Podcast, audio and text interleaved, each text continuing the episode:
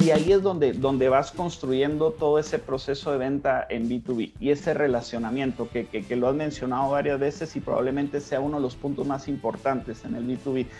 Bienvenidos al episodio 053 de Crece o Muere el podcast, el primer episodio que arranca el segundo año en el cual seguimos celebrando y seguiremos celebrando. Y hoy por hoy estamos enfocándonos en una entrevista con Jaime Matus, quien está a cargo de las ventas corporativas de Claro a nivel regional, enfocándonos en un tema del proceso de venta enfocado en el B 2B, Business to Business. Si quieres conocer más sobre este apasionante tema, pues quédate y crece.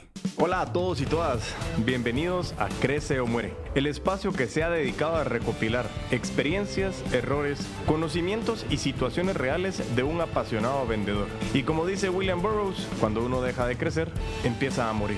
Mi nombre es Diego Enríquez Beltranena y me considero un puto amo de las ventas. Bueno, pues Jaime, bienvenido a Crece o Muere, el podcast. La verdad que qué orgullo y honor poder tenerte por acá. Eh, Jaime, te conozco hace muchísimo tiempo, realmente he visto cómo has ido evolucionando. Primero que todo, muchas felicidades, pero sobre todo, quiero que pues, nos contes a la audiencia quién es Jaime, qué, qué haces aquí, ¿Qué, qué es lo que has hecho, para que nos contes un poco qué es lo que es Jaime Matus el día de hoy. Perfecto, no, gracias Diego a vos por la invitación y, me parece genial esta iniciativa, así que para entrar en materia, el, mucho gusto a todos, soy Jaime, soy eh, ingeniero electrónico y tengo alrededor de 15 años de experiencia en el área de tecnología y telecomunicaciones. Soy un apasionado del tema de ventas y el tema de B2B, que principalmente, Diego, es donde me he desarrollado en la mayoría de estos años eh, y de alguna forma hoy soy responsable del mercado corporativo eh, y empresarial en Claro, en Centroamérica y alrededor de algunos proyectos personales que también me apasionan mucho, pero en grandes rasgos es, es eso, soy una persona apasionada de la tecnología, de las ventas y, y de los negocios.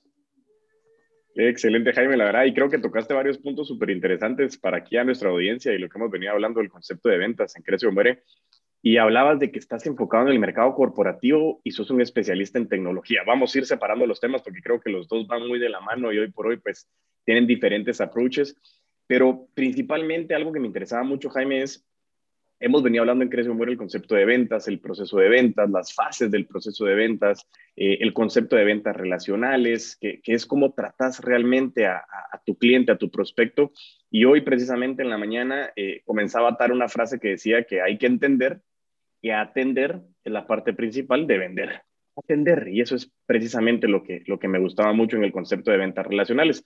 Pero ahora bien, te quiero preguntar, ¿cómo has visto vos el concepto de ventas en el enfoque B2B? Y para que toda la audiencia sepa, no, no, no estoy asumiendo que todos lo saben o que lo sepan, pero B2B es business to business, diferente al business to consumer, que es el B2C, y hoy por hoy que nos hemos enfocado mucho en el P2P, que es persona a persona. Pero, ¿qué diferencias hay en ese B2B? ¿Cómo has visto ese proceso? ¿Cómo has visto ese, ese enfoque tuyo con tu equipo de, de, de hacer algo que, que, hoy por hoy, pues en claro, es un bien inelástico porque realmente ya quien no lo necesita?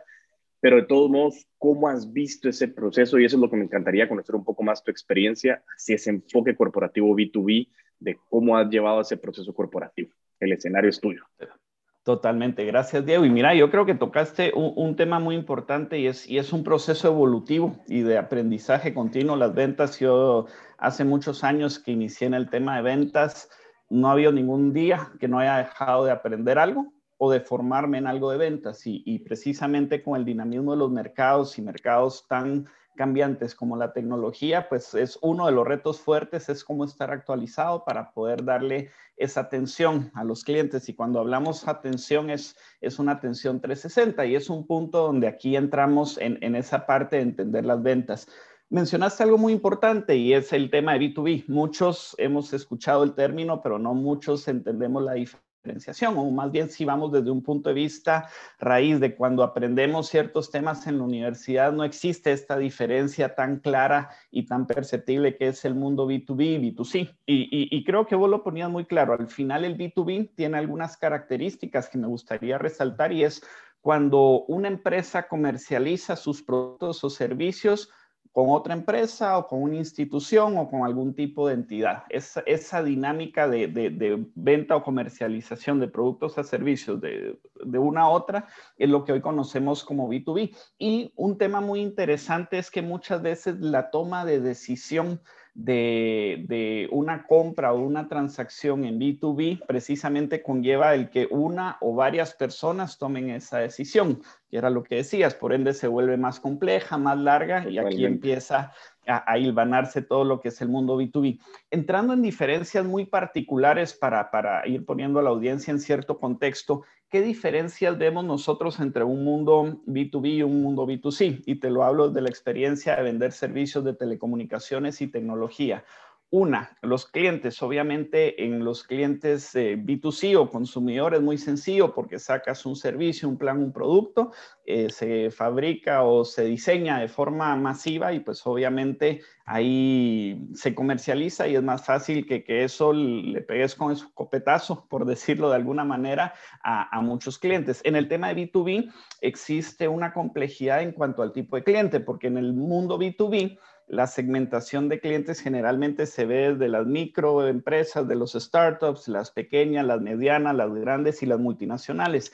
Y cada una de ellas va teniendo no solo una dinámica diferente interna de tomar las decisiones, sino que eh, de alguna manera el nivel de complejidad, de involucramiento de las personas que van tomando decisión va variando. Entonces, el, hay que entender que el B2B, cuando le vendes a empresas, tienes que hacer una inmersión muy fuerte y entender, bueno, qué tipo y tamaño de empresa es a la que estoy atendiendo, a, qué vertical, qué giro de negocio, cómo están sus prioridades y, y empezamos ahí. Pero digamos, en la diferenciación de clientes es, es eso y Jaime, perdón, ahí, ahí antes de que pasemos al cómo, que creo que es súper importante, tenía una duda y eso es bien importante y que me, que me puedas ayudar vos a, a, a, clarificarlo yo como persona y también como, como a la audiencia. Nosotros hablamos mucho de la segmentación y hablamos de empresas de, de, de micro, pequeña, mediana, grande, multinacional. Eh, pero no he logrado encontrar una fuente de información unificada que te diga así es, como el nivel socioeconómico de la población, eh, o por lo menos he visto esto. ¿Cómo, has logrado gestionar esa información? Porque creo que es muy importante, porque eso se aplica para B2B como para B2C, decir, bueno, voy a segmentar, pero segmentar con base a qué. Y eso creo que es muy importante antes de que pasemos al cómo. Total. Y creo que le pegaste a uno de los puntos neurales más importantes de por qué el mundo B2B es complejo. ¿Y qué es lo que pasa, Diego? Hay, hay cierta simetría o asimetría de la información del mercado. Es decir, en, B2C es muy fácil levantar un estudio, eh, agarras una muestra puntual y de alguna manera ves, bueno, eh, más o menos se puede comportar así este tipo o este mercado objetivo. En el mundo B2B puedes tener dos empresas que son el mismo giro, el mismo tamaño, misma cantidad de colaboradores, misma cantidad de facturación, pero una es empresa familiar y otra es empresa de, digamos, de, de alguna empresa transnacional. Entonces, va a ser totalmente distinto y es muy complejo. ¿Y dónde recibe la información de esto? Es de un proceso de documentación y de, investigación de varias fuentes, es decir, el Instituto Nacional de Estadística generalmente tiene algunos estudios, el BID tiene algunos otros estudios, es decir, en el mundo B2B es tan compleja y asimétrica la información que tener accesibilidad es difícil, hay que ir a buscar a varias fuentes, que es tal vez el primer punto. Y el segundo punto es mucho de conocer a tu cliente y de preguntar, es decir, no, no van a haber estudios y reportes, es, tenés que estar en las entrañas de, tus clientes para ir conociendo sus necesidades y te vas a dar cuenta que cada cliente es distinto. Entonces ahí es donde se vuelve un, un tema progresivo de ir entendiendo, ir teniendo la información de tu mercado. Pero no existe hoy, este es el reporte de B2B, aquí va y así son, son, son aproximaciones. Buenísimo, ¿no? Y creo que, que dijiste algo súper importante, Jaime, que, que, a mí me, me, genera mucho valor y hablamos de, de, del buyer persona muchísimas veces en, en, distintos episodios. Y aquí lo interesante es, ok, no existe una fuente de información unificada, porque es cierto, no existe, pero la información la levantas con varias fuentes de información, pero la más importante es, como dijiste, meterte en las entrañas de conocer a tu cliente, porque por más de que hoy por hoy la empresa a la que hoy representas tiene muchísimos servicios y productos, porque no solo es telefonía, eh, tienes que identificar esas necesidades. Entonces creo que aquí un, un, aprendizaje que podemos sacar ya de por sí de la participación de Jaime es, no, no existe una manera en la que nosotros podamos dar clic y, ah, ahí está la información del cliente que yo quiero. No, es ir a conocerlo, es, es involucrarte, es escuchar y eso pues recalca de nuevo el concepto generalizado de que las ventas es un proceso de comunicación en la cual la principal herramienta de nuestra comunicación es escuchar. Buenísimo, la verdad que me, encanta mucho lo que, lo que dijiste y ya te quiero dejar ahora con el cómo para que podamos continuar. Muchas gracias. No, totalmente. Y, y, hilando sobre lo que decís, Diego, creo que, que un tema, ¿cómo se logra eso?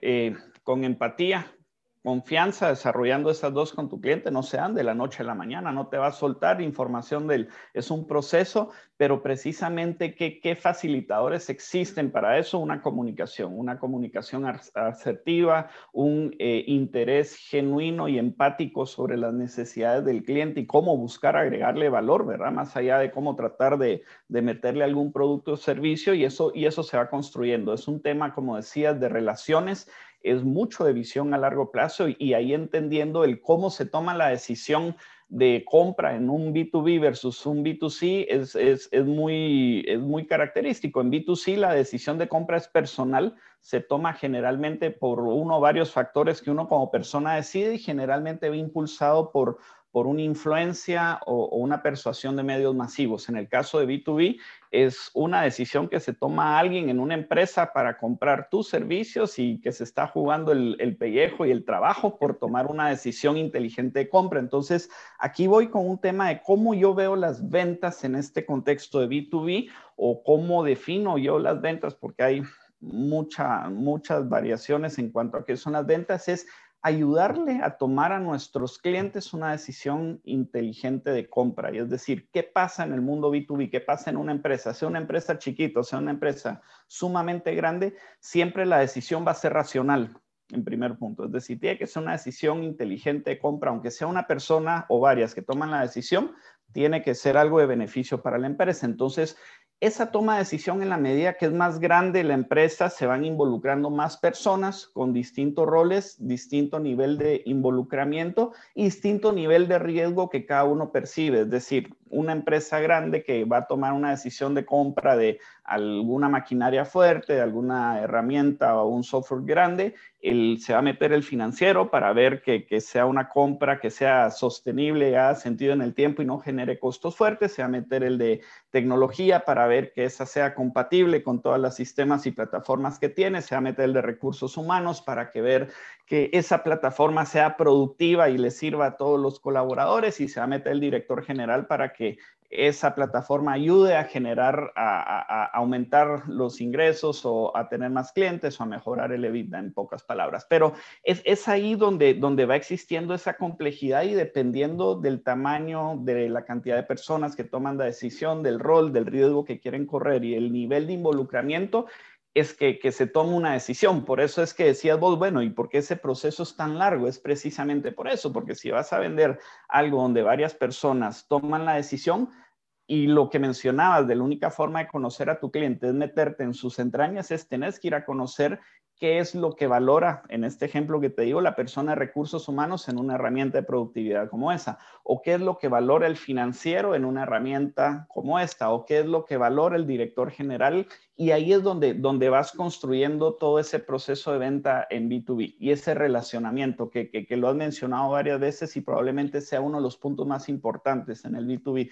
El relacionamiento te va a marcar la diferencia porque en la medida que vas avanzando te das cuenta que son también decisiones de confianza que se toman y un voto de confianza, que no solo es la solución, no solo es el, la empresa detrás de ese producto o servicio que te venden, sino es quien da la cara ante la empresa, que es el vendedor. Y el vendedor carga con esa responsabilidad muy fuerte, que al estar en la línea de fuego se vuelve quien representa a la solución o al producto, al servicio, a la empresa y a todos detrás.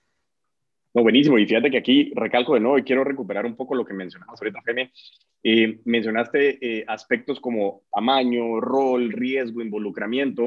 Eh, y algo súper importante que mencionabas es, yo me tengo que ir a las entrañas de mi cliente, pero no solo es conocer a mi cliente como empresa, cuál es la cultura, sino es qué beneficios le genero a cada persona que va a estar involucrada en la toma de decisión. Entonces, al final se convierte como en muchos procesos de venta dentro de un gran proceso de venta que al final eso es la gran complejidad de este proceso, pero no solo complejidad porque no quiero que la gente diga, ah, es que B2B qué complejo, no, es apasionante porque al final es eso, es, es vas conociendo más personas, vas identificando cómo tu solución le va a impactar a la gente si estás hablando con la de talento humano, cómo le va, a impactar a la gente interna y externa si estás hablando con tecnología para facilitar y ser más eficiente los procesos, estás hablando con el financiero en el sentido de que tu inversión es una inversión y no gasto porque tiene un retorno, estás hablando con un director general y eso es importantísimo de lo que mencionabas, de que venía yo pensando en algunos procesos experienciales que hemos tenido, que puede venir el director general, el presidente de la junta directiva y todos están alineados y dicen, Jaime, yo quiero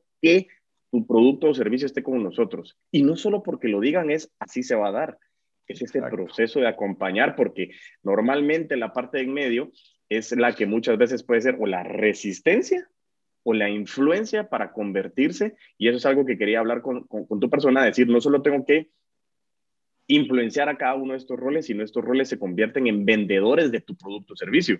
Y eso es tan importante en el tema de lo que decías de la comunicación, estar bien preparado, tener tu información y sobre todo lo que a mí me gusta decir es no vender características, sino los beneficios, porque es mucho más fácil decir cómo me va a beneficiar. Entonces, ¿cómo has visto ese proceso en el sentido de que hay muchas personas involucradas que se convierten en tus propios vendedores, que tienen que vender internamente la idea para que te den el acceso de tal vez en algún momento llegar ante una junta directiva y decir, miren, ya, aquí estoy, vengo a presentar esto porque ya logré hablar con los siete roles involucrados y aquí estamos todos para que tomemos una decisión. ¿Cómo ha sido ese, ese proceso con relación al recurso tiempo, con relación al recurso dinero, con relación al recurso humano, del talento humano que necesitas para hacer todo ese proceso de acompañamiento? Mira, Diego, creo que, que, es uno de los temas que, que, más me apasiona y en estos años de aprendizaje que he tenido y donde me he dado golpes duros de cabeza, y, lo mencionaste vos desde un inicio, es, es cómo poder hacer que, precisamente ya sea de arriba a abajo, de abajo arriba, porque no siempre es la misma receta para, para entrar en una empresa e ir influyendo en esa, esa, esa toma de decisión hacia tu solución, es, es, en términos de hablar de beneficio. Y esto, aunque parece muy académico, es muy pragmático, la mayoría de vendedores no lo hace. Y, y porque generalmente estamos acostumbrados a hablar de las características, atributos o, propiedades de nuestro producto o servicio y nos afanamos tanto en conocer de eso que nos olvidamos del cliente, nos olvidamos de estar en los zapatos del cliente y el, tal vez la lección o una de las lecciones más grandes que, he aprendido de, ventas y, y, un mentor me la enseñó es precisamente traducir todo en términos de beneficios.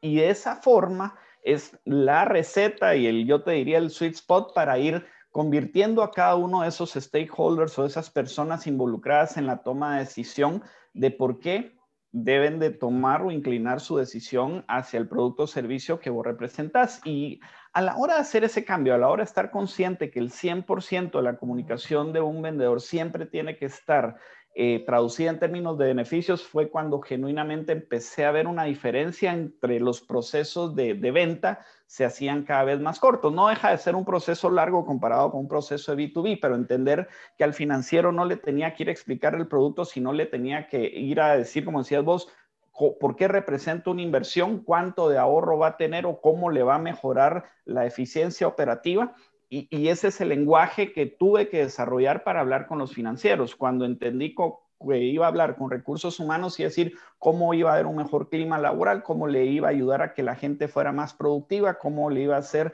eh, ayudar a que el producto o servicio tuviera personas más leales a la empresa. Esa fue la forma de entender. No le fui a, vender, por decirte, un software que tenía estos atributos y que hacía encuestas y que miraba clima laboral.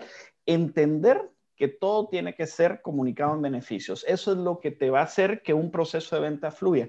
Y así con cada una de, las áreas o las personas con que vayas acercándote, en la medida que tomes eh, esta conversación orientada a beneficios, que últimamente es lo que genera valor, es la forma en que ellos van a ir diciendo, bueno, esta es la solución, esta es la empresa y este es el asesor que me conviene o la persona que representa que me conviene traer de este lado. Y por eso ahí es que se empieza a dar esa dinámica de, bueno, empujemos, ayudemos a, convencer a esta área de que con ellos nos tenemos que ir o, presentemos a la junta directiva que este producto o servicio es lo que nos conviene como empresa, hablar en beneficios, Diego. E, en eso lo resumo. Buenísimo, buenísimo, Jaime. Y aquí, y ahora una parte importantísima, porque creo que sos muy acertado con el tema de los beneficios y que cada beneficio es distinto para cada área porque va a impactar de una distinta manera al proceso de que alguien es dueño o, responsable de dicho proceso. Pero aquí tengo una pregunta bien interesante. Vos mencionabas que, que, tenemos, pues lógicamente no es el mismo volumen de clientes eh, el tema de, de, tener un B2B porque ya no es esa masificación de clientes porque son más específicos, pero no deja de ser necesario que en su momento Jaime, como persona unipersonal, va a llegar un momento en que su recurso tiempo es limitado. Entonces necesito más gente, lógicamente tengo una fuerza de ventas para poder llegar a estas empresas, eh, pero necesitas hacer algo específico para clonar a Jaime lógicamente, porque tenés un proceso de relaciones. Eh, no todos los clientes quieren hablar siempre con un vendedor. Aquí existe mucho en Latinoamérica, más en Centroamérica y muy puntual en Guatemala yo quiero hablar con el gerente, con el director. ¿Qué pasa?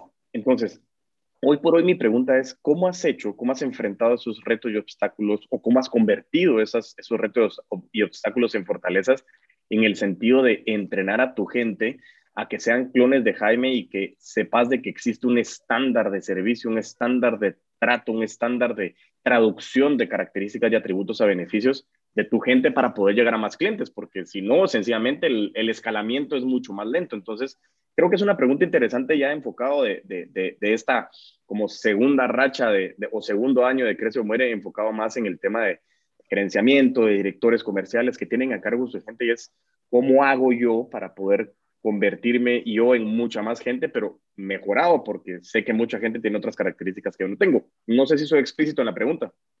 Sos explícito y vamos a dividir en dos la pregunta. Uno, partamos de lo básico. ¿Cómo, ¿Cómo es el tema transaccional, el volumen y los montos de compra en B2B versus B2C?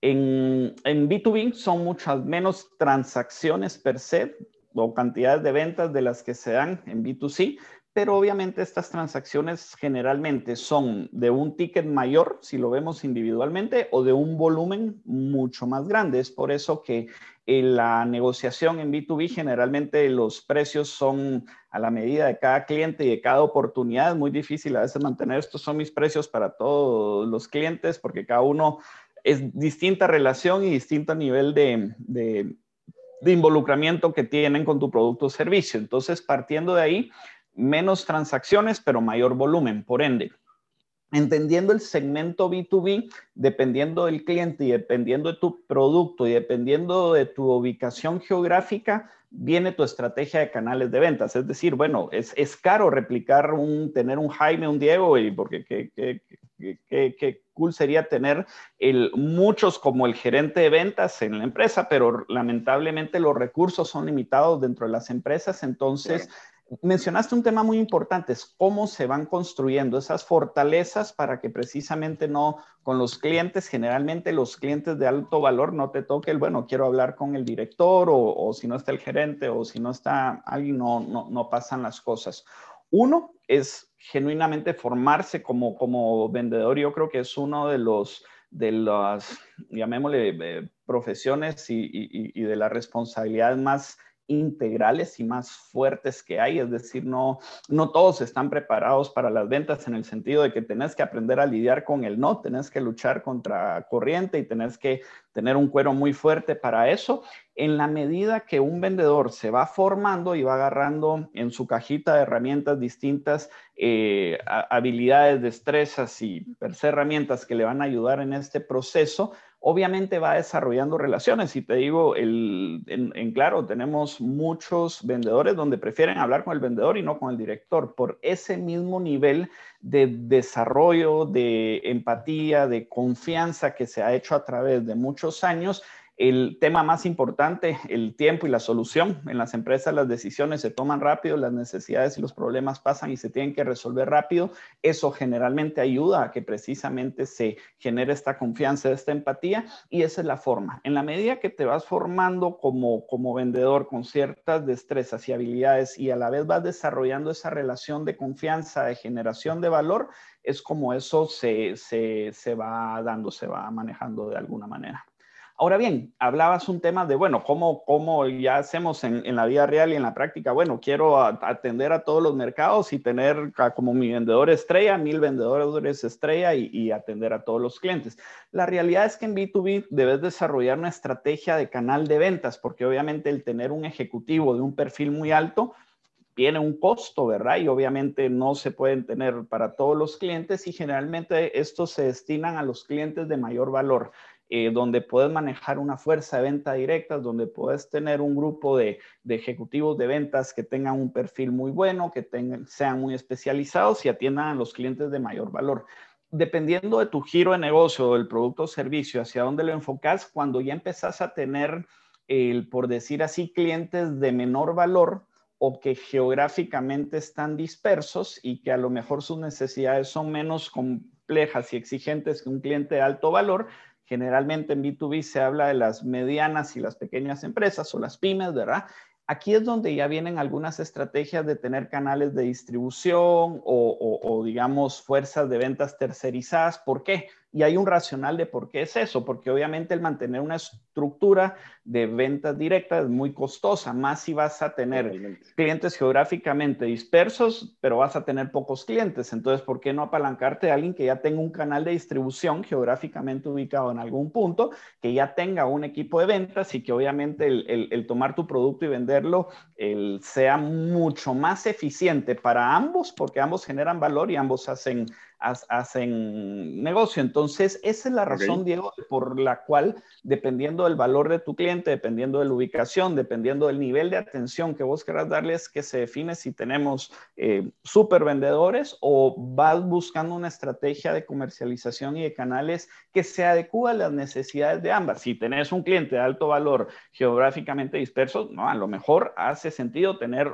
otro Diego en ese lugar ubicado y, atender bien a tu cliente, porque de ese cliente a lo mejor dependen mucho de las ventas que haces y ahí es donde se va analizando el tema de ventas de una forma más integral y estratégica.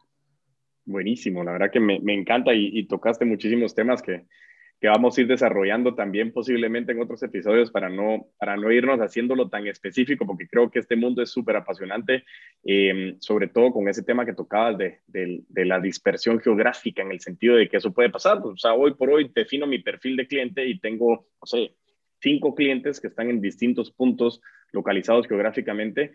Que, que necesito estos vendedores tercerizados y, y creo que hoy por hoy el outsourcing ha sido una ventaja competitiva, algo que nos podemos apalancar, pero que realmente aquí viene una pregunta bien puntual enfocada en el B2B. Como hablábamos de que al final pues, todos son relaciones, es ese, es ese rapport, ese respeto, esa empatía, esa confianza que vamos generando.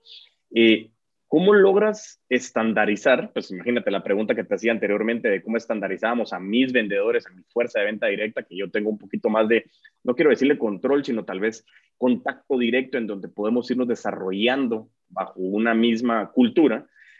¿Qué tan complejo ha sido el enfoque a la hora de, tener en la audiencia personas que necesiten esa tercerización de fuerzas de venta, esos distribuidores fuera de, tu locación geográfica para poder alcanzar a esos clientes? ¿Cómo estandarizas el tema de tu servicio, de la calidad, de la lectura ideal de tus clientes, ¿cómo, cómo haces esa conexión para que tu cadena de valor realmente tenga la misma, la misma experiencia de un cliente que pueda comprar en tu central versus alguien que pueda comprar con un distribuidor lejano a tu central? Eh, espero ser explícito en la pregunta.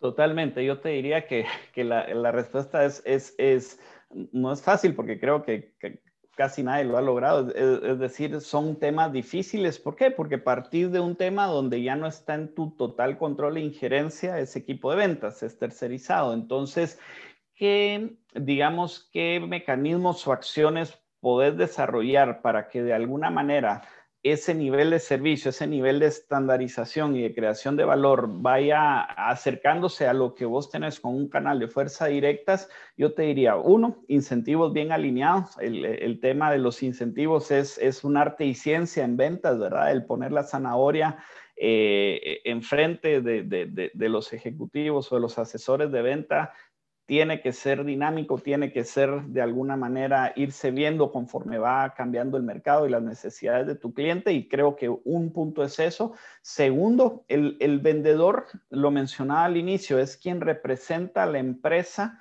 en frente al cliente, por ende tiene una responsabilidad muy grande, pero no toda la responsabilidad es directa, es decir, el uno, hay, hay algunos facilitadores en la gestión de ventas que se manejan y está pues obviamente la, solución o el producto o servicio que, que, vos como asesor de ventas manejas, tenés que conocerlo y, la empresa tiene que definirlo, diseñarlo de acuerdo a que le pegue a lo que el cliente está buscando la parte de conocer a los clientes es otra muy importante. De alguna manera ahí vas a, dirigir la, la, brújula y a eso le vas a apuntar, pero también están las capacidades de la empresa. Entonces, en ese sentido, digamos que el vendedor tiene que alinear todas esas cosas porque él le pudiera ofrecer eh, el cielo y la tierra a quien sea, pero también va a depender de la organización detrás que soporte a esta venta. Entonces, Totalmente de acuerdo. En tu pregunta es cómo hacemos para que ese nivel de, estandarización y nivel de servicio se mantenga con fuerzas de, dedicadas,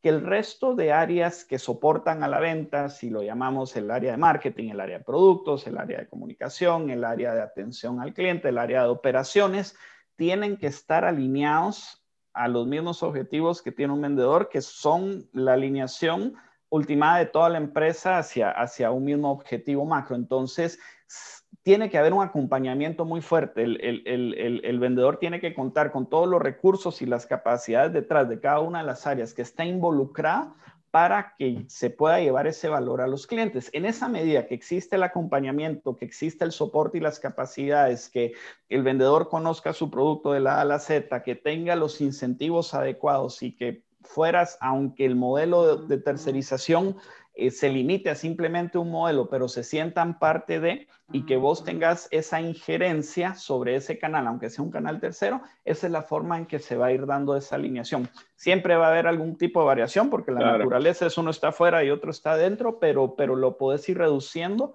de esa manera, Diego.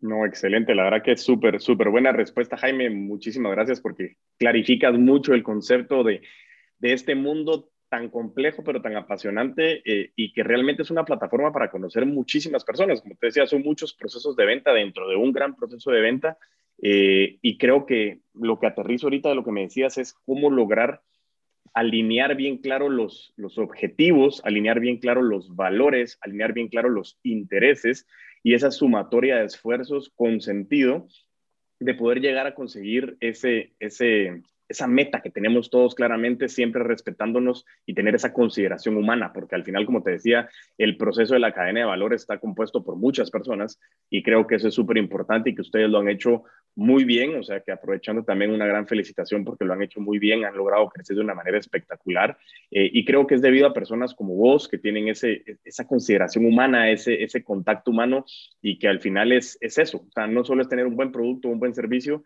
sino es qué tan conectado estás con tu gente para conectarse con tus clientes. Eso creo que es, es, es vital. Y, y, para ir haciendo un, un cierre, Jaime, eh, importante en ese sentido, quiero que, que, nos enfoquemos ahorita como para, para hacer el último bloque.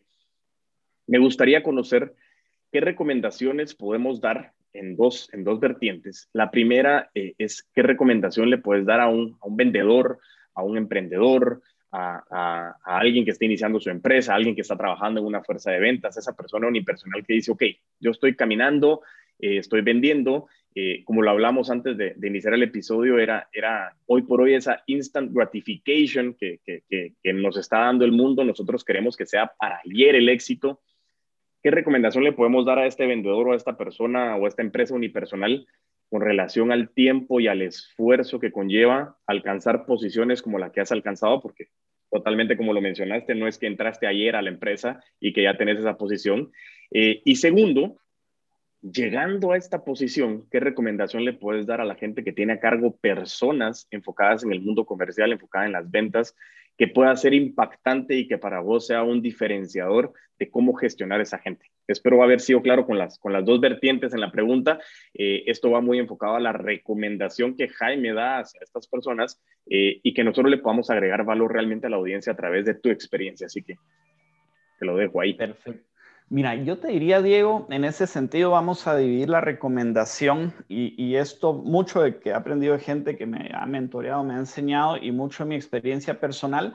Si hablamos de un vendedor, es alguien que, ya está acostumbrado al tema de ventas, es decir, es alguien que, que, que es resiliente, que sabe manejar el no, Eh, para un vendedor mi mayor consejo es el formarse, nunca dejar de formarse. ¿Por qué? Por lo que te decía de, lo integral que se vuelve una responsabilidad de ventas, mucha gente le huye, pero es una de las responsabilidades más duras y que más eh, destrezas y habilidades necesitan. Cuando alguien ya es vendedor, ya entiende que tiene que desarrollar confianza, relaciones a largo plazo, empatía, digamos que eso no, no lo doy de consejos, sino más bien qué, qué debe ir haciendo es eh, todos los años de alguna manera irse formando, actualizando. ¿Y por qué? ¿Por qué?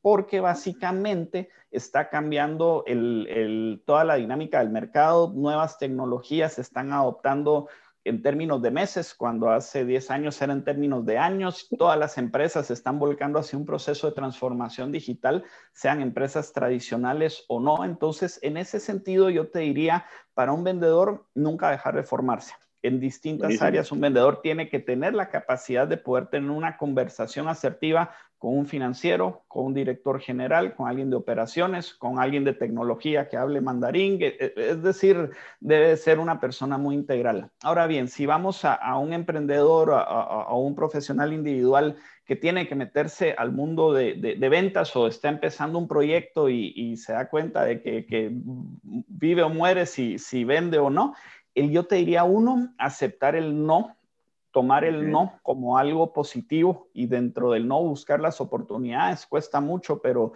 de alguna manera el aprender a lidiar el no, y, vos Diego, que, que, estás muy especializado en el tema de ventas, de cada 10 que, puertas que toques te van a abrir una o dos, es decir, existe un factor de conversión. El, el emocionalmente es una carga fuerte, entonces el aprender a lidiar el no el aprender técnicas de negociación, vámonos a temas prácticos y, eh, adquirir habilidades de negociación de ventas es crucial para alguien que nunca ha tenido la experiencia de ventas y hoy por hoy tenemos recursos como eh, Coursera, Udemy, eh, Aprende.org, los recursos son gratuitos y ahí están. El y el podcast Crece o Muere, súper importante. El podcast Crece o Muere, que es el más recomendado.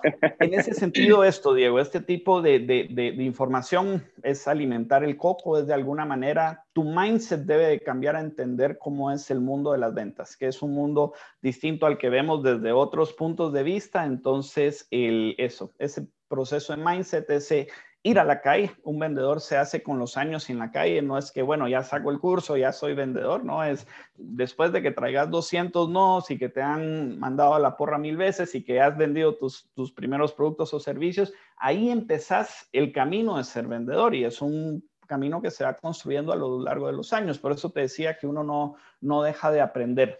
Y en ese sentido, para obviamente alguien que maneja un equipo de ventas es el, un manejo estratégico del canal de ventas. Y cuando me refiero a un manejo estratégico del canal de ventas, un poco todos los puntos que, que tocamos, la motivación de vendedor, la alineación de incentivos, la estrategia adecuada del canal para cada tipo de clientes, el producto o servicio que vas a comercializar, entender si ese producto o servicio lo estás metiendo hacia un cliente o hacia un canal a la fuerza o es un producto o servicio que, genuinamente agrega valor. Entonces hay que decir, bueno, este producto es para este cliente, este no para este y este para este sí.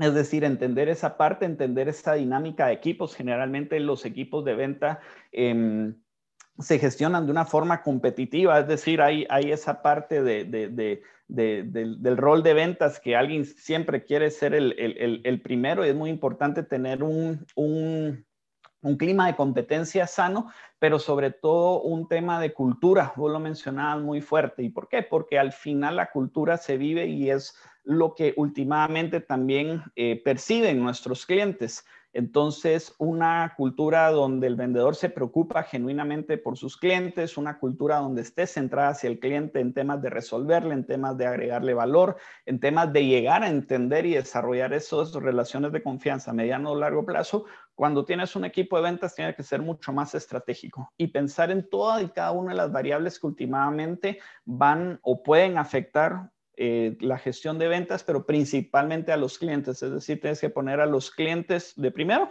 y empezar a alinear para atrás todo lo que platicamos. Buenísimo, Jaime. La verdad que una respuesta exageradamente completa, eh, con muchísima información, de muchísimo valor. Ha sido un episodio eh, muy enfocado en, el ser humano, muy enfocado en la estrategia, muy enfocado en la alineación de objetivos, en la consideración humana, como lo hemos visto, creo que eh, ha sido uno de los episodios en que más se ha aprendido, así que principalmente yo te quiero agradecer por, por tu tiempo, agradecerte por, por la experiencia y por contarnos esto, porque al final eso lo hablábamos nosotros desde el episodio 43 con Ale de León o en el episodio 45 con Tommy Dougherty, que hablábamos de esa colaboración exponencial. Hoy por hoy, como decías, es me tengo que desarrollar, tengo que invertir en mi desarrollo, es uno, es uno de los hábitos de los putos amos de las ventas, pero el concepto no solo de invertir, sino de, colaborar exponencialmente, es cómo hoy por hoy podemos ayudarnos a crecer. La, la, pandemia tiene una connotación positiva en el sentido de que nos vino a pegar a todos de una manera equitativa, no respetaba nada, o sea, le pegaba a cualquier persona. Eh, y nos vino a limitar empresarialmente, personalmente, emocionalmente, y hoy por hoy creo que lo que has estado hablando es muy importante eh, en el sentido de, poder apoyarnos, generar esa alianza. Y no solo intraempresa, sino alinear objetivos desde el punto de vista como, sector, como, como un clúster, como un país, como una región. Y creo que eso es importantísimo. Si logramos trasladar esa alineación de objetivos, el impacto positivo que se puede generar es, es espectacular. Así que de verdad, muy agradecido de mi parte, Jaime, por todo tu tiempo y todo tu conocimiento. De verdad. Gracias, Diego, a vos por la invitación y la verdad es que fue, fue muy, muy agradable la conversación. Aprendí también varias cosas, así que seguro el, vamos a, llevarnos cosas muy buenas de esto y gracias por, por la invitación nuevamente. No, por favor, y espero que más adelante podamos ir tocando un poco más de temas. Ahí estoy tomando nota de algunos temas que podemos ir desarrollando más puntualmente y que con tu experiencia sé que podemos agregar muchísimo valor. Jaime, de verdad, de nuevo, muchísimas gracias. Te deseo que tengas un excelente día y ahí estaremos en comunicación. Te mando un gran abrazo y estamos hablando. Un saludo fuerte a toda la familia. Listo, gracias Diego y gracias a todos. Que tengan muy buena semana. Muchas gracias. Muchísimas gracias Jaime por todo el conocimiento, las estrategias y sobre todo que nos dejaste con algunos temas que, queremos, que queremos desarrollar más adelante. Así que de nuevo muchísimas gracias a todos por permitirme estar ya arrancando el segundo año del podcast Crece o Muere. Recuerda seguirnos en nuestras redes sociales como Crece o Muere el podcast, eres el puto amo de las ventas en YouTube, LinkedIn y Facebook y en mis redes personales como arroba puto amo de las ventas en TikTok y en Instagram. Y mientras tanto nos volvemos a escuchar, a vender con todos los poderes.